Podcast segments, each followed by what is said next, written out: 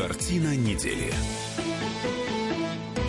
Здравствуйте, друзья. В студии радио «Комсомольская правда». Традиционно в это время Иван Панкин и Надана Фридрихсон, известный политолог. Надана, здравствуй. Добрый-добрый день. Обязательно сегодня поговорим о пенсионной реформе, потому что это супер главная новость, которая затмевает чемпионат России. Конечно, про чемпионат мира, который проходит в России, мы тоже поговорим, есть что обсудить. Но начнем мы с других новостей.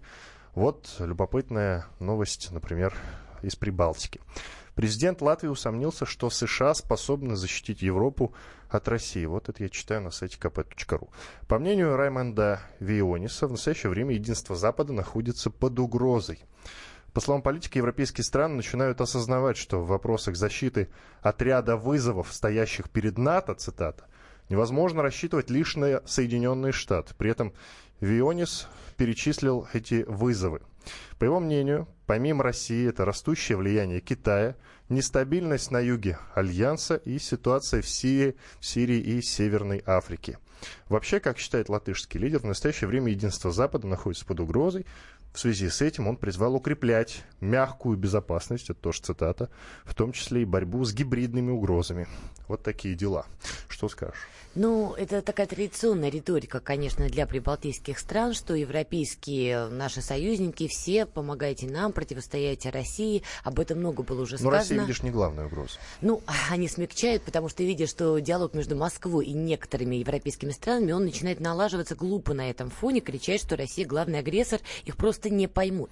Очень важно, что это прозвучало именно из Латвии, то есть не из Эстонии, а вот именно из Латвии. Почему? Там вообще назревает очень такая сложная ситуация, связанная связанная, прости господи, с русским вопросом. А, в частности, уже идут публикации, в том числе в западных СМИ, что русские, проживающие в Латвии, могут расшатать ситуацию внутри этой страны. На Западе этим очень обеспокоились. То есть вместо того, чтобы признать, что права русских, проживающих в Латвии, откровенно говоря, нарушаются, они, значит, делают такой хитрый заход, что да, нарушаются, но это не главное. Главное, что русские долго терпеть не будут и могут расшатать ситуацию внутри. Ну а дальше дальше уже заготовленная схема, злая Москва, которая этим воспользуется. Но, что еще очень примечательный момент. А, в Латвии происходит еще такой процесс интересный. Мы все знаем и помним э, мэра Риги Нил Ушаков, которого всегда считали защитником русских в Латвии. Ну, что правда, я даже могу вспомнить, что во время трагедии в Кемерово он выразил свои соболезнования. Вообще отличается, да? Нет, то, что он выразил риторикой. соболезнования после того ужаса, который произошел в Кемерово, просто говорит о том, что он живой человек, а не робот. Это естественная реакция Но любого политика и человека. не выразили. А, ладно, давайте не будем опять в очередной раз рассказывать про качество украинских политиков не выразили на их совести. Дело не в этом. Нил Ушаков действительно сделал карьеру, в том числе на голосах русских, проживающих в Латвии. Это факт, это статистика. Но сейчас идет тревожная информация, что Нил Ушаков, ну, давайте будем честными, предал, скажем так, русских в Латвии, предал своего избирателя. В частности, идет информация, что он договорился с политтехнологом, американским политтехнологом а, Кристиан Ферри, который работал в том числе с таким одиозным человеком, как Джон Маккейн, чтобы именно этот этот политтехнолог помог ему, его партии Согласия, победить на октябрьских выборах а, в Сейме в Латвии. Кроме того, уже от разных людей, в том числе Руслан Панкратов, который знаком с Нилом Ушаковым, я, насколько я понимаю, они были в одной партии Согласия, пока стараниями Нила Ушакова Руслан Панкратов из этой партии не выгнали, да, у них там свои сложные отношения. Тем не менее, Руслан Панкратов отмечает, что Нил Ушаков уже давно отвернулся от русских и в том числе был причастен к тому, чтобы даже деньги переводились в АТО. А то это наша вот украинская история. Я не могу достоверно проверить, но Руслан Панкратов об этом открыто заявляет. Напомни, кто такой Руслан Панкратов? Он э, был депутатом тоже. Э, они были с Нилом Ушаковым в одной партии согласия. Потом стараниями Нила Ушакова, в том числе, он из этой партии вышел. Сейчас он возглавляет там движение, в том числе, которое защищает права русских. Вот, в общем-то, его регалии. Это, конечно, надо все перепроверять, но информация про то, что Нил Ушаков а, нанимает вот а, в том числе этого американского политтехнолога, и что здесь также замешаны деньги фонда Сороса, об этом уже писали открыто в СМИ, ну, в том числе, не знаю, можно назвать, да, издание, Евразия Дели об этом дает информацию. И ссылаются они на Центр расследовательской журналистики «Балтика», организация, которая существует на западные гранты, в том числе на деньги Сороса. Вот они давали вот эту информацию. То есть в Латвии действительно русский вопрос сейчас будет обостряться очень активно внутри самой Латвии. Отсюда и публикация в западной прессе, что русские угрозы для Латвии. Ну и, в общем-то, вот эта история с Нилом Ушаковым. Поэтому, на мой взгляд, неудивительно, что именно от этой страны прозвучала вот эта вот риторика, что Россия, конечно, теперь, может быть, и не главная угроза, но все-таки не стоит про нее забывать, и нужно как-то вот единым фронтом нам помогать. Но это вот слова президента Латвии, который усомнился, что США способны защитить Европу от России, это не единственная тревожная ласточка, которая прилетает э, из Прибалтики. На прошлой неделе мы с тобой не успели обсудить новость, э, которая звучит из уст главы Эстонии. А, бывшего главы Эстонии. Сейчас а, уточню, вот я читаю на сайте Вести.ру. Если Россия попробует напасть на Эстонию, то лишится не только Санкт-Петербурга, но и Томска с Омском. Об этом заявил бывший президент Прибалтийского государства Томас Хендрик Ильвис в интервью изданию «Европейская правда». Экс-глава добавил, что его страна находится под защитой НАТО, поэтому никакой военной угрозы для нее нет но тем не менее боится. Очень странно. Это да. расхождение вообще в словах. на я не взгляд. трус, но я боюсь. Я лучше бегом займусь. Да, и тогда же на прошлой неделе стало известно, что страны Балтии вместе с Польшей в этом 2018 году все-таки увеличат оборонные расходы на 2% ВВП. Об этом объявил действующий премьер-министр Эстонии Юрий Ратас. Вот такие дела. То есть будет больше платить и в бюджет НАТО, я так понимаю, да? Как и хотел Дональд Трамп. Как и завещал Дональд наш Трамп. Нет, ну это такая типичная, на самом деле, риторика. То есть если в, отличие от Латвии, где ситуация, на мой взгляд, действительно будет обостряться, для Эстонии это ну, довольно такая типичная э, фраза, типичный такой информационный шлейф. Понятно совершенно, что НАТО явно не готово вступать в войну с Россией, тем более из-за Прибалтики. Это, по-моему, вполне не очевидно. Не собирается. Конечно. И на эту тему тоже, кстати, в СМИ уже были разные комментарии, даже высокопоставленных э, военных, э, которые служат в Альянсе. Но это, уже много раз говорилось, что, для, к сожалению, для прибалтийских элит подобная риторика – это помимо того, чтобы как-то сплачивать ситуацию внутри своих стран, что очень прискорбно, это в том числе возможность где-то даже подзаработать, потому что это рассказ, что мы фортпост, помогайте нам, вкладывайте деньги в логистику, которую тоже можно потом использовать, что, в общем-то, Альянс и делал.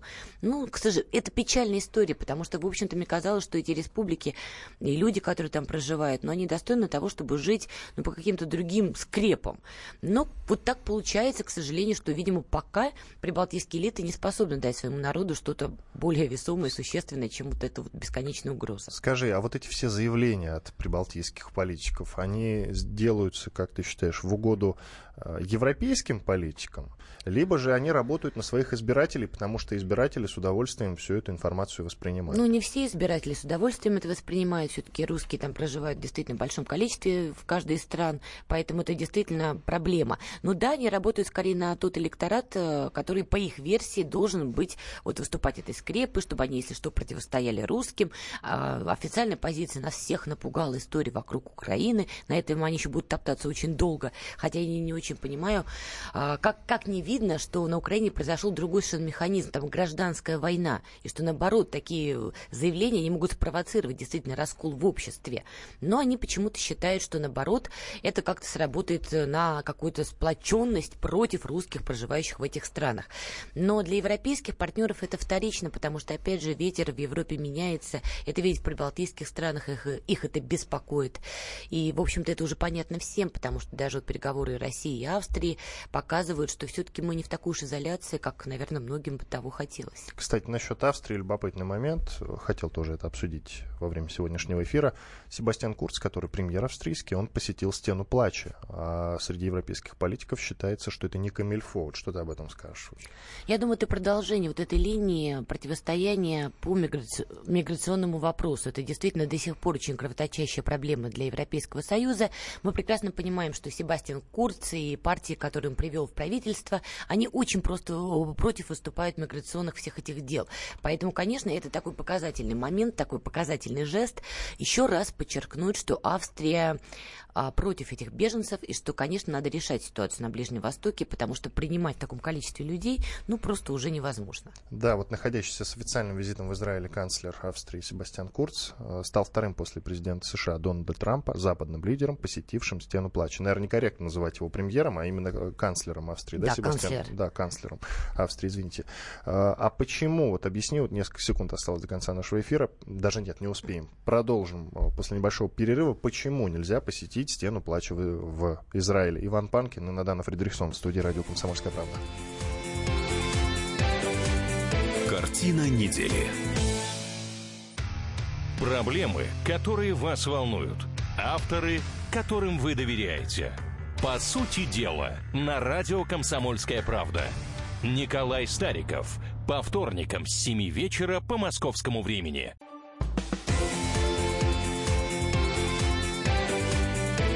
Картина недели. Иван Панкин и Надана Фридрихсон, известный российский политолог в студии радио «Комсомольская правда». Продолжаем. Вот мы остановились на очень интересном месте. Канцлер Австрии, я напомню, Себастьян Курц нарушил табу Евросоюза, посетив стену плача. Он находи, нах, находился с официальным визитом в Израиль на этой неделе и стал вторым после президента США Дональда Трампа западным лидером, посетившим стену плача. И я вот хочу спросить, а почему вообще европейским странам нельзя посещать стену плача? Ну, я, честно говоря, вообще первый раз слышу, чтобы это было запрещено, но я так сильно предполагаю, что это связано вот с этой непростой ситуацией с переносом столицы, ой, посольства Соединенных Штатов а, в Иерусалим, потому что мы прекрасно знаем, это сильно раскололо международное А знаешь, сообщество. где я это читаю? Я это читаю на израильском Ньюсрукоме сайт. Ньюсруком, израильский вариант сайта. Вот, пожалуйста. Вот здесь я читаю что именно информацию. запрещено? Ну вот, я читаю новость. Канцлер Австрии Себастьян Курс нарушил табу Евросоюза, посетив стену плача. Ну, я так сильно предполагаю, что это связано вот с этой непростой историей. Почему Дональд Трамп спокойно приезжает? Ну, понятно, потому что он принял вот это вот решение с переносом посольства и так далее. А ты его, кстати, поддержала или против была? Большинство были против, возмущались. А ну, ты... как тебе сказать? Ты мне ставишь сложное положение. С одной стороны, я понимаю, для чего он это сделал, но при этом, при всем, я также даю себе отчет, что это действительно привносит большой раскол. Я рада за Израиль, который искренне рад такому решению. Но я понимаю, что последствия могут быть весьма и весьма тяжелыми. Но если израильский народ готов ко всем последствиям, ну, кто я такая, чтобы это осуждать? И еще вот о чем хочу поговорить обязательно перед тем, как перейти к самым главным темам, к обсуждению самых главных тем. А, ты мне сказала, что в следующее воскресенье а, будут досрочные да. выборы президента Турции. Это не только я сказала, это он об этом даже говорит. Вот, поясни, Всем. пожалуйста. Я, честно говоря, не понял, в чем дело. На самом, как я понял, выборы должны пройти в следующем году, в 19 В конце 19 да. А ты говоришь про следующее воскресенье. В чем суть до дела? Я не совсем понимаю. Но это не моя заслуга. Это так уже было принято решение а, в самой Турецкой Республике. Действительно, господин Эрдоган а, сделал переносы, и у нас досрочные парламентские и президентские выборы. Тут действительно стоит обратить внимание на, на ситуацию в самой стране. Там все очень-очень непросто. Во-первых, меня поразило заявление Эрдогана, который, значит, не моргнув глазом заявил, что если его переизберут, если его переизберут, тогда он отменит режим ЧП, который до сих пор в стране работает. Вот если ты помнишь, да, в конце, э, летом 16 года была попытка госпереворота, так это когда было? Так оказывается, все это время в стране действует режим ЧП, и он его не отменил. Так он сейчас выходит к нации и, не моргнув глазом, говорит, ну, если переизберете, тогда отменю, а если нет, тогда нет. То есть это какой-то, на мой взгляд, это уже какой-то ярый шантаж людей, что попробуйте меня только не переизбрать. О чем это говорит? Это говорит о том, что позиции, видимо, у господина Эрдогана, но не такие крепкие, как ему хотелось бы. Отсюда и досрочные выборы. Понятно, что это связано не только уже с, с наболевшим курдским вопросом, там уже подгрузилось много чего другого. По крайней мере, сами люди, по крайней мере, проживающие в Стамбуле, многие говорят, что они не узнают родной город вот за последние два года. Изменения колоссальные, и им не нравятся эти изменения. Изменения, что больше появляется женщин, закрытых полностью. Ну, давайте называть вещи своими именами, такая открытая уже исламизация идет. Никто ничего не имеет против ислама, это замечательная религия. Но людям не нравится, что такой резкая, такая резкая перемена. Был светский город, и теперь он становится все более и более религиозным. Эрдоган прославился тем, что сделал Турцию по-настоящему светской страной. По-настоящему великой, да. Сделает Турцию великой снова, скорее всего, так. Уже нет. Все, ты, ты переначиваешь да, да, девиз да. Трампа, а слоган том... его предвыборной кампании. Я в курсе, да. Видимо, господин Эрдоган, он тоже понравился, поэтому он забуалирован, его тоже продвигает. Действительно, Турецкая республика меняется буквально вот на глазах. То есть, если в 16 году, там, если брать Стамбул, это был один город более светский, сейчас совершенно другой город. Я разговаривала с официантом, он рассказывает, что неприятные последствия вот этой вот исламизации – это радикализация, Там... Ты в Турции разговаривала с официантом? Да, в Турции, угу. в Стамбуле разговаривала с официантом, который в этот момент делал кальян. Могу даже деталь назвать, да?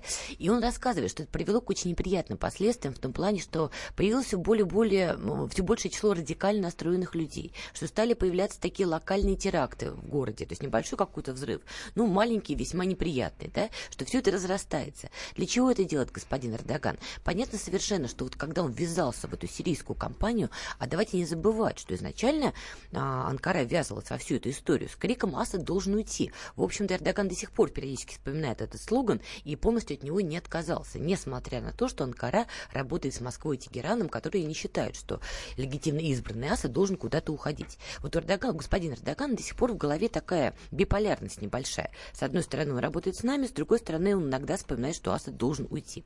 Дальше все он это вывернул в историю. Мы противостоим курдам сирийским, которые, по его версии, аффилированы с рабочей партией Курдистана. И все это в свое время привело к тому, что в 2015 году и даже в 2016 э, турецкий юго-восток страны полыхал не меньше, чем украинский. Там шли настоящие бои. При этом турецкие власти заявляли, что они ведут борьбу с рабочей партией Курдистана. Люди же э, в этих регионах рассказывали, что порой просто людей хватали и увозили в неизвестном направлении. Они не имели никакого отношения к РПК, но власти говорили, нет, имеют и увозили. То есть там происходило черти что на самом деле. Сейчас ситуация поспокойней, хотя с какой стороны посмотреть. Господин Эрдоган приезжал недавно в город Дьярбакыр, чтобы проводить в том числе свою предвыборную агитацию, но не секрет, что он увеличил количество своей охраны, и что незадолго до его приезда там тоже ездили спецслужбы, все проверяли, все готовили. Ситуация в стране очень нестабильная, очень взрывоопасная. Люди, конечно, были напуганы вот неудавшимся госпереворотом, и господин Эрдоган на этом хорошенечко сыграл. Он всякий раз припоминает, что если что, негодяи вернутся, вокруг нас одни враги, в том числе эти несчастные курды. С другой стороны, люди понимают, что так жить тоже невозможно. И там нарастает протест, который пока сдерживается страхом людей. Эрдоган это понимает, он пытается идти на опережение, переизбраться, пока недовольство не станет больше, чем страх.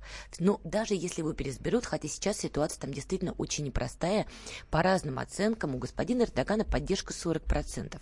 Это дает ему право выйти во второй тур, но это уже не 80, не 50, это меньше половины. Я хотел с тобой обсудить слухи.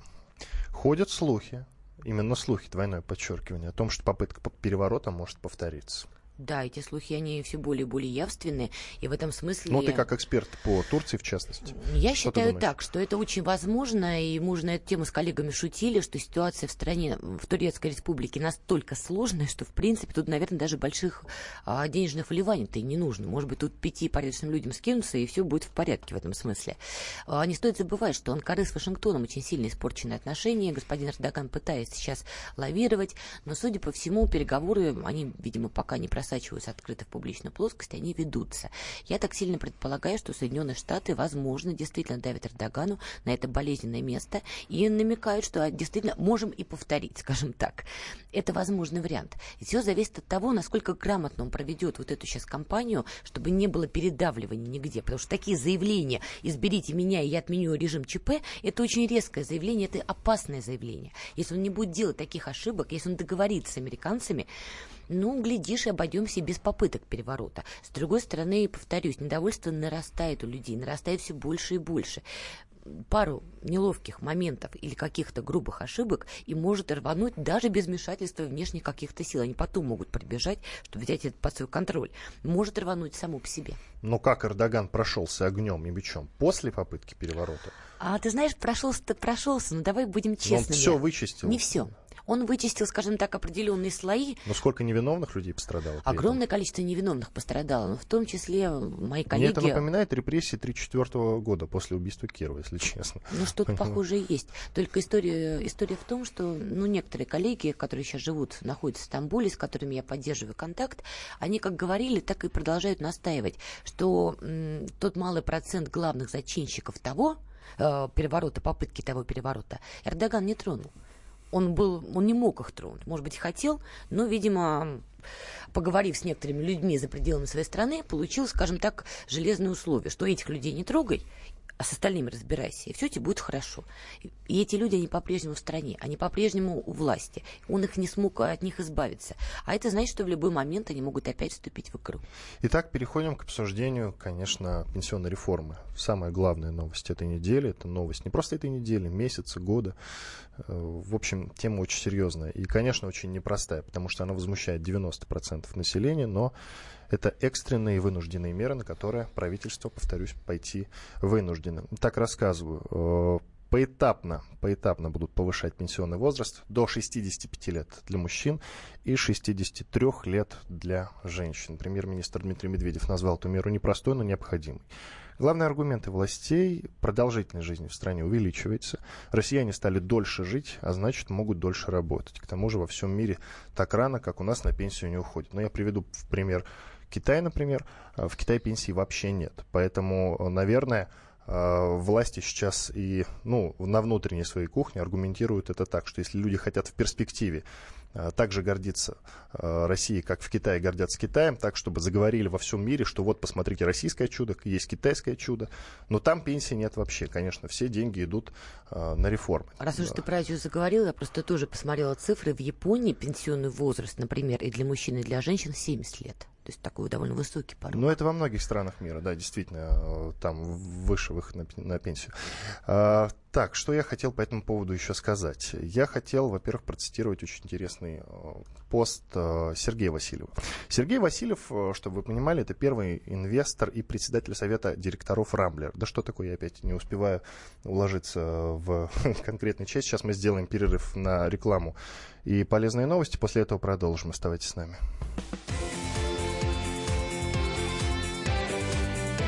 Картина недели. Здравствуйте, я режиссер, продюсер, художественный руководитель театра «Модерн» Юрий Грымов. «Комсомольская правда» — это радио, которое я слушаю.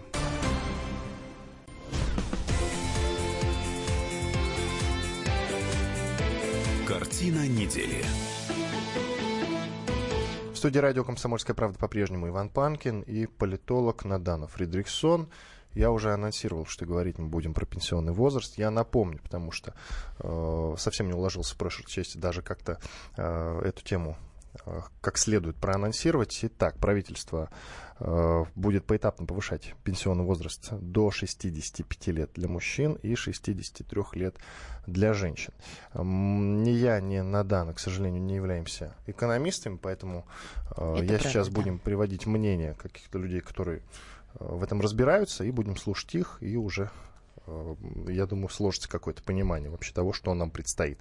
Для начала, вот я как раз это и анонсировал, я бы хотел прочесть пост в Фейсбуке бизнесмена Сергея Васильева. Он же, чтобы вы понимали, кто это, первый инвестор, председатель совета директоров Рамблера в конце 90-х, начале 2000-х годов.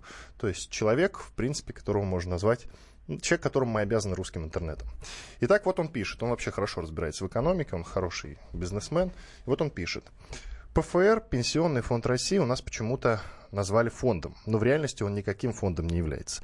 Фонд в его классическом понимании это некая организация, которая владеет накопленными активами, управляет этими активами, вкладывает принадлежащие ему средства в фондовый рынок ценной бумаги, распределяя в последующем часть заработанных средств в пользу своих пайщиков.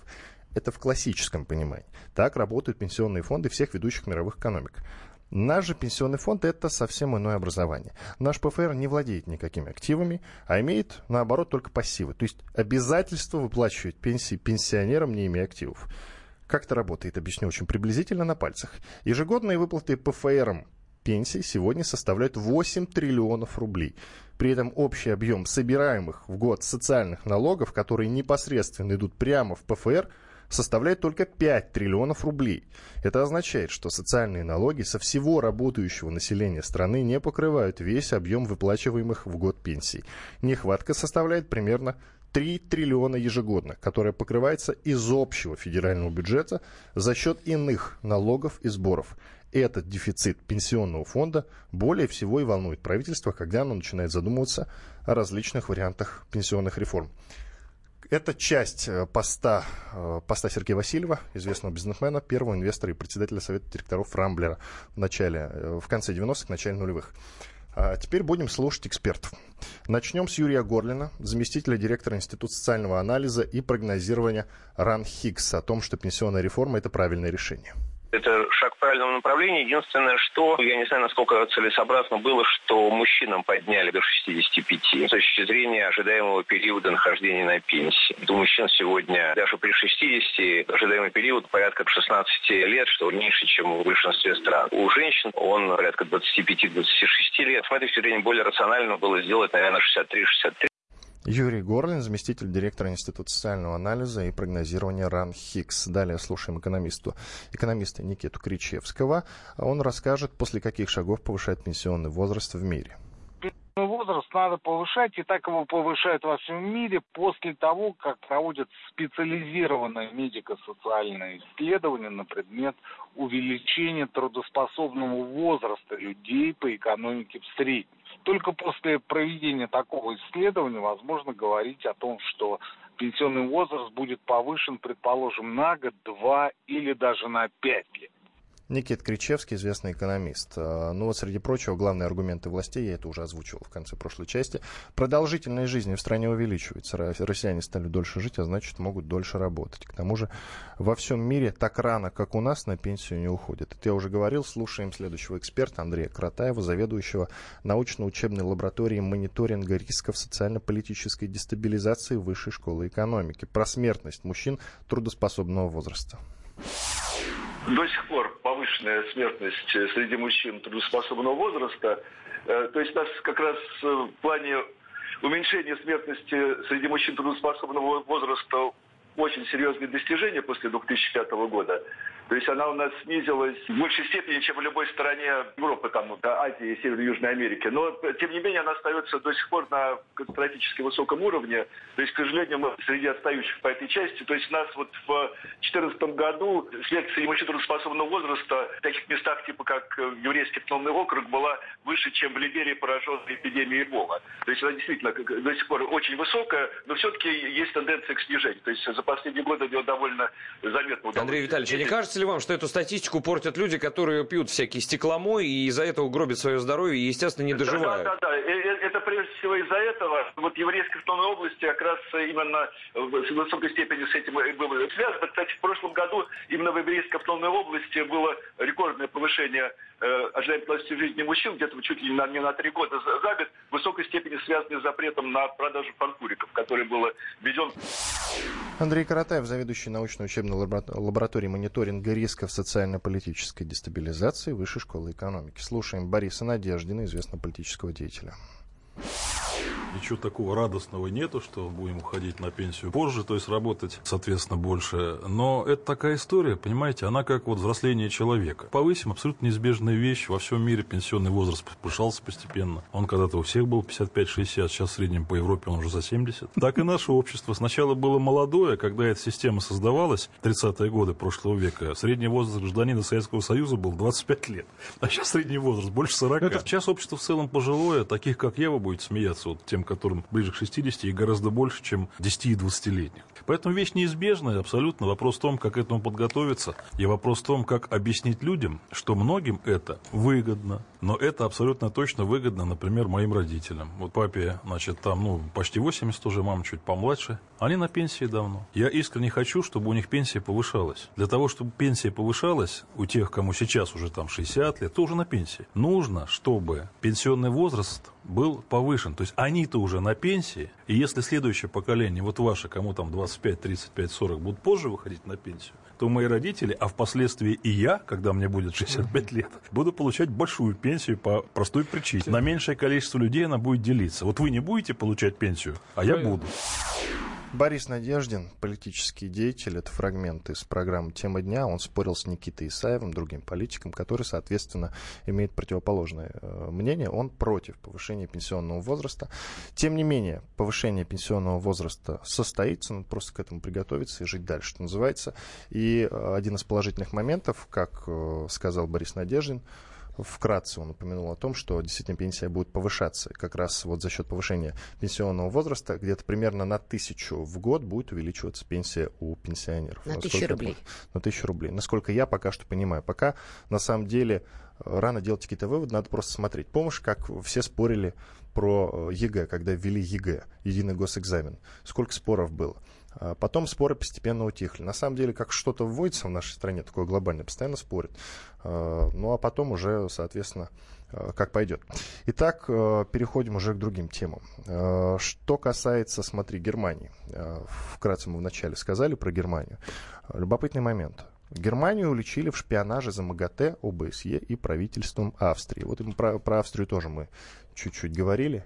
Потрясающий перечень через запятую. Деле, потрясающе. Я читаю новости вот с ленты, с ленты.ру. Федеральная разведывательная служба Германии шпионила за коммуникационными сетями Международного агентства по атомной энергии МАГАТЭ, Организации по безопасности и сотрудничеству в Европе, она же ОБСЕ, зарубежных дипломатических миссий и австрийских промышленных предприятий. По словам журналистов, к ним поступили данные о деятельности германской разведки на территории Австрии с конца 90-х годов. Всего слежке подверглись около 2000 объектов, в том числе министерства, ведомства, вузы, мечети и неправительственные организации. Вот такие дела. Не, ну а что и, собственно, удивительного-то на самом деле? Я удивлена, что это попало в публичную плоскость. Я вот скажу, что удивительно, потому что вспомни, как э, Германия протестовала протестовала относительно США, когда год четыре назад. Прослушивали, 5... да, Ангелу Меркель и да, так далее. Да, да, да. Американцы пожалуйста. прослушивали, и не только, Это прослушивали многих мировых старой лидеров. сердцеедки. Я ни на кого не намекаю, я в целом имею в виду. Когда вот такая прожженная сердцеедка говорит, хо-хо, мужчина, ну что же вы на меня так смотрите? Ну, любая страна, которая имеет определенный уровень и статуса, Германия, безусловно, это одна из стран, которые локомотив Европейского Союза, она обязана получать информацию всех возможных источников, особенно по ключевым для себя направлениям. Для меня неудивительно, что там через запятую стоит МАГАТЭ, ОБСЕ и даже Австрия. Потому что, смотрите, МАГАТЭ. Мы прекрасно понимаем, что Германия была одной из тех стран, которая громче всех возмущалась, когда Дональд Трамп решил пор... не порвать, но вывести Соединенные Штаты из ядерной сделки с Ираном. Мы прекрасно понимаем, что немецкие компании очень надеялись на то, что они получат иранский рынок, будут там работать. Германия также, несмотря на строительство Северного потока-2, имеющегося Северного потока-1, Германия тоже заинтересована в том, чтобы иранская нефть и газ поступали на европейский рынок. Поэтому, конечно, важно было следить за МАГАТЭ. Это структура, которая должна была отслеживать, насколько участники сделки выполняют условия, да, чтобы там не было никаких провокаций, чтобы понимать, какая ситуация и насколько все успешно идет, чтобы заниматься планированием в том числе. И это напрямую бы влияло и на риторику, в том числе Ангела Меркель, на политику Германии, на переговоры с Москвой. Поэтому неудивительно, что они хотели получить какую-то дополнительную информацию. Меня в этом смысле очень заинтересовало, конечно, шпионаж за Австрии. Потому что понятно, что Австрия вроде как не представляет никакой ну, серьезной угрозы для, для статуса Германии в Европейском Союзе, с одной стороны. С другой стороны, учитывая, какой там сейчас э, раскол, разброд и шатание, ну, в общем-то, Германия, наверное, действительно имеет смысл обращать внимание на то, что происходит в Австрии, особенно учитывая тот факт, что мы с тобой уже говорили, по-моему, в том эфире, что в Европейском Союзе, особенно в Германии, есть паранойя, что некоторые политические силы в Австрии сливают информацию в Москве. В частности, Себастьян Курц. Не, даже не он, а вот скорее австрийская партия свободы. Там больше на нее был прицел. То есть есть же такие, знаешь, внутренние чатики, да, вот на комсомольской правде какой-то свой там персональный чат, Конечно. да? Представляешь, вот я возьму, почитаю чат и, значит, другой радиостанцию чем-нибудь расскажу, да? Ну, неприятно же, правда? Вроде как и убрать мне неловко, но у меня можно ограничить от получения какой-то информации. Примерно это сейчас разворачивается вокруг, видимо, и Австрии. Поэтому Германия, которая, с одной стороны, сама хотела бы вести а, переговоры с Москвой, отменить всю эту безумную санкционную историю. Мы понимаем прекрасно, какое давление идет на Ангелу Меркель со стороны немецкого бизнеса. Да? Они хотят, но не могут отступиться, потому что в данный момент не решен украинский вопрос, и он еще не будет решен какое-то время. Это объясняет, кстати, мониторинг за ОБСЕ, там вот попытки э, шпионить за ними. Но они при этом видят, что Австрия пытается с нами наладить диалог. Конечно, им важно понимать, как это все идет, что австрийская страна нам сливает и к чему это сотрудничество приведет. Ну и по украинскому вопросу, конечно, тут всем нам надо держать руку на пульсе и использовать любые, наверное, методы. Ты знаешь, что я хотел добавить? Мне кажется, что Германия себя до сих пор считает старшим братом Австрии. Не без этого, поэтому, не без этого, поэтому конечно. себе это позволяет. Но, Но есть более насущные проблемы, чем исторические Я как-то общался с Александром Лебедевым, это известный российский предприниматель, банкир. Он мне, а он, соответственно, бывший разведчик, как известно, э, работал. А бывших не бывает? А бывших известно. не бывает. Он говорил, что ничего плохого вообще в работе разведок нет. Это нормально, естественно и даже хорошо. Для влиятельных стран, конечно, безусловно, без этого никак. Это шестое чувство. Ну, понятно. Иван Панкин и политолог Надана Фридрихсон в студии радио «Комсомольская правда». После перерыва мы будем говорить об отношениях России и Саудовской Аравии. Все помнят это рукопожатие саудовского принца и Путина во время матча наших стран. Картина недели. Товарищ адвокат! Адвокат! Спокойно, спокойно. Народного адвоката Леонида Альшанского хватит на всех. Юридические консультации в прямом эфире. Слушайте и звоните по субботам с 16 часов по московскому времени.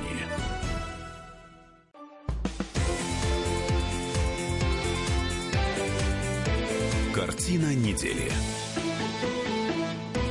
Финальная часть нашей программы в студии по-прежнему Иван Панкин и политолог Надана Фридрихсон. Очень-очень-очень много всевозможных толков вызвало достаточно загадочное рукопожатие Владимира Путина и саудовского принца. Еще, я даже, кстати, не могу э, правильно и полностью назвать э, его имя, потому что ну, оно такое достаточно длинное. Мухаммед бен Салман Аль-Сауд, кажется, да? да Или что-то да, такое, да. очень длинное. Оно, по-моему, даже Можно еще Аль-Сауд, длиннее. наверное, даже убрать. Мне кажется, тоже будет корректная тогда форма. Ну да.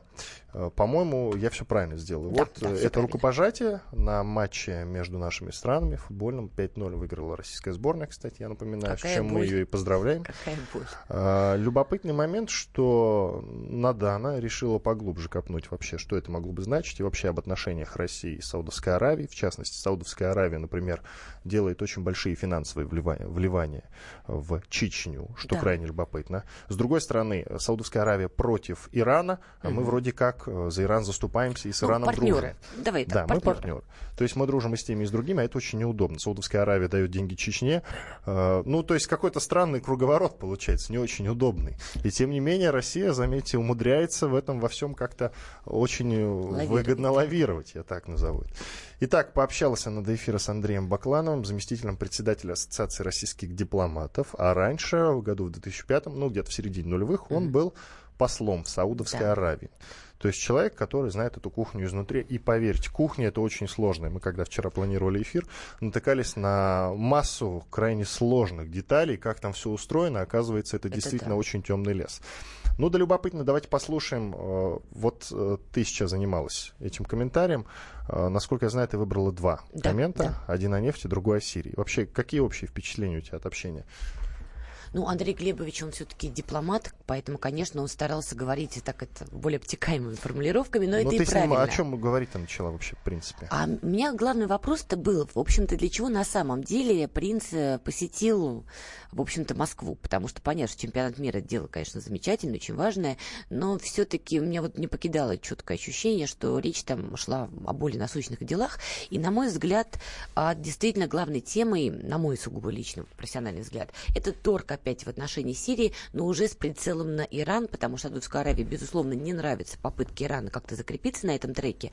Естественно, Эриад понимает, что мы партнеры с Тегераном, и мы прекрасно понимаем, что именно этот принц, наш уважаемый гость, который был, он в свое время ездил в Соединенные Штаты Америки, а в свое время это было не так уж и давно, это был май месяц, и как раз после его визита в Соединенные Штаты Америки Дональд Трамп все-таки принял решение, что американцы выходят из ядерной сделки.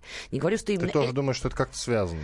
Я думаю, да, все-таки какую-то лепту свою внес во всю эту историю. Не говорю, что он единственная причина, но я думаю, там были очень жесткие переговоры, и я думаю, он очень сильно повлиял на это решение. Получается какой-то нелюбовный треугольник. Россия, Саудовская Аравия, США. Ну, еще и Иран там. Нет, уже ну, Саудовская Аравия... Прямоугольник. Есть... Да, но у Саудовской Аравии есть свои, в общем-то, амбиции и мотивы. У них действительно давнее противостояние с Ираном. Оно не только религиозное, оно и геополитическое, поэтому они ищут все возможности, да, чтобы своего конкурента в регионе потеснить. Еще один очень важный момент, которым я хотела бы напомнить. Правда, вот вчера, разбирая эту историю, я общалась с разными коллегами, и некоторые из них говорят, что этой истории не было, что это была придумка для журналистов. Но я историю эту озвучу. Встречи с Да. принца и Трампа? Или какой нет, истории? нет, Я сейчас объясню. В 2013 году, значит, глава общей разведки Саудовской Аравии а, Бандар Ибн Султан, он виделся с Владимиром Путиным. И, как сообщали ряд СМИ, в том числе иностранных СМИ, он завуалированно нам угрожал. А именно, еще тогда он просил, чтобы Россия не оказывала никакого влияния на сирийские события, потому что мы помним, что гражданская война идет с 2011 года, да, чтобы Россия даже публично не поддерживала Асада. И если Москва на это пойдет, то Олимпиада в Сочи, которая тогда планировалась, пройдет без а, проблем и терактов. И как сообщали СМИ, визитер напомнил, что какая-то часть радикалов а, находится под их контролем, что они могут нам устроить в кавычках сладкую жизнь. Я помню эти сообщения, до сих пор их можно найти в интернете, но тогда российская сторона заняла очень жесткую позицию, дала понять, что не надо нам, пожалуйста, угрожать и пытаться с нами вот так вот дешево торговаться.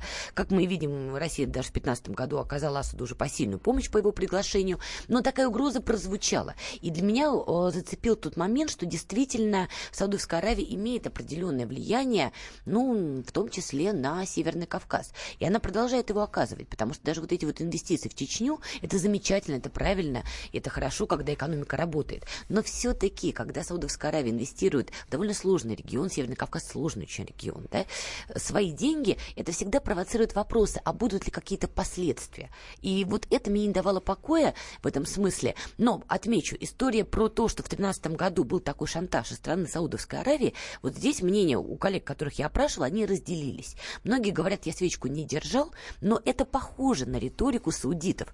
Но я не держал свечку. Кто-то мне говорил, что нет, это был вброс, такого вообще разговора быть не могло. Итак, давай слушать вот фрагменты твоего разговора с Андреем Бакланом, заместителем председателя Ассоциации российских дипломатов. Вот один из фрагментов о нефти. Слушаем его. Это очередная встреча, и очень хорошо то, что обе стороны используют все возможности для плотного общения. Естественно, сейчас у нас эм, ряд вопросов. Это э, вопрос о э, дальнейшем взаимодействии в нефтяной сфере, потому что для составления сейчас бюджетов на ближайшее время это имеет ключевое значение. И от встречи к встрече вот укрепляется идея лидирующей такой двойки по этой формуле ОПЕК+, плюс в виде Саудовской Аравии и Российской Федерации. И наше взаимодействие здесь э, является, что ли, ключевым. И это имеет вот для нас с вами и для, и для слушателей огромное значение, потому что какова подпитка нефтяная бюджетов и Саудовской Аравии, и Российской Федерации, от этого зависит такая простая вещь, как э, уровень заработных плат в бюджетной, да и не бюджетной сфере. Андрей Бакланов, заместитель председателя Ассоциации российских дипломатов. Я напомню, что он же работал послом в Саудовской Аравии, соответственно, российским послом. Так вот, к чему я вспомнила вот в, в контексте этой проблемы историю, которая, возможно, произошла в 2013 году. Значит, тогда с нами Саудовская Аравия пыталась жестко торговаться, выдвигая прямо жесткие ультиматумы. Сейчас, как мне кажется, Мухаммед а, Бен Салман, он немножко другой человек. И, насколько я так поняла, из их внутренней кухни, несмотря на то, что он является родственником Бандару Ибн Ну, там, по крови, у них вообще было жесткое противостояние. Вплоть до того, что стараниями Мухаммада бен Салмана в свое время Бандар Ибн Султан был даже арестован, задержан, по крайней мере. Дело не в этом. На мой взгляд, принципиальная позиция Саудовской Аравии не изменилась сейчас. Они продолжают с нами торговаться, только уже на предмет Ирана в Сирии и более мягкими способами. Если тогда было жесткое условие, что мы вам можем показать какие-то неприятные вообще сюжеты, да, сейчас они пытаются, ну, смотрите, мы инвестируем, мы можем по нефти договориться. Но зачем вам с нами портить отношения. Мне кажется, что тональность сейчас такая, но Саудовская Аравия по-прежнему ждет от нас каких-то решений по Ирану. Но все равно, как мне кажется, ты скептически относишься к дружбе России и Саудовской Аравии. Я вообще не верю в дружбу, когда речь идет про государство и такие сложные, тем более регион, как Ближний Восток. Речь может идти о партнерстве. Ситуация очень Но непростая. и оно опасное, по твоему мнению. Я правильно понимаю или нет? А, опасно здесь в следующем. В Саудовской Аравии действительно есть определенные механизмы. Я не говорю, что они будут успешны, но они есть. И вот то, что Саудовская Аравия инвестирует, опять же, даже в наши регионы, я, в, лично я в этом вижу некий подвох. Потому что как только наши отношения с рядом испортятся, они могут испортиться в любой момент. Потому что Россия не сдает своих партнеров. То, что от нас, э, то, чего от нас ждет Эриад, мы в полной мере дать не можем. Мы не выйдем и не скажем, мы больше не работаем с Тегераном и с Дамаском. Не будет этого. А это значит, что в какой-то момент отношения могут стать чуть хуже. А деньги, это, знаете, такая вещь, которая всегда приводит к разным последствиям. Давай еще послушаем мнение Андрея Бакланова о Сирии. you Второй блок связан с э, тем, что очень такая деликатная ситуация создается в настоящее время в Сирии. Саудовцы ставят вопрос таким образом. Если действительно Иран стремится к стабилизации, пускай он сократит свое военное присутствие или подействует на формирование прошиитских, в том числе на территории Сирии и на территории Йемена. Наша линия заключается в том, чтобы всемерно способствовать разрядке многотрудных отношений, которые возникли между Саудовской Аравией и Ираном. Андрей Бакланов, заместитель председателя Ассоциации российских дипломатов. Вот я здесь добавлю, что история выдавить проиранские силы иранских офицеров, которые присутствуют в Сирии, это не секрет, да? Это, этим сейчас активно занимается Дональд Трамп. История ввода в Средиземное море Гарри Трумана, да, заявление Трампа, что мы сейчас показываем Ирану, что с нами не надо шутить, и так далее, и так далее. Это понятно, что Соединенные Штаты здесь будут действовать спайки именно Саудовской Аравии. Если Иран действительно не согласится на их условия, а Тегеран вряд ли согласится, американцы, в том числе при помощи Саудовской Аравии, будут пытаться спровоцировать Тегеран на резкие шаги, чтобы потом на весь мир кричать, что Иран агрессор. И Саудовская Аравия, возможно, Израиль, вот как раз их задача сейчас будет сводиться к тому, чтобы провоцировать, провоцировать, провоцировать. Возможно, эта повестка тоже обсуждалась между принцем и президентом Российской Федерации. Но, опять же, мы своих партнеров не сдаем. Коротко, ну смотри, Трамп же сумел как-то подружиться с Северной Кореей. Да вот у него прошла теплая встреча Кореей. с Ким Чен Ыном, а что касается с Ираном, с Ираном Вань, дружба... извини, за... перебью. Он подружился на время с Ким Чен Ыном для того, чтобы освободить часть своих, извини меня, авианосцев, чтобы направить их в Средиземное море, чтобы давить на Иран. Все понятно. Спасибо. Иван Панкин и политолог Надана Фридрихсон работали для вас, были в студии радио «Комсомольская правда». Вы можете послушать нас сегодня в повторе в 20 часов. Спасибо, до свидания. Спасибо. Картина недели. Рецепт приготовления лучшего утреннего шоу от Михаила Антонова и Марии Бачениной. Это очень просто. Берем главные темы из интернета. Добавляем щепотку экспертов. Затем обжариваем главную тему желательно с двух сторон.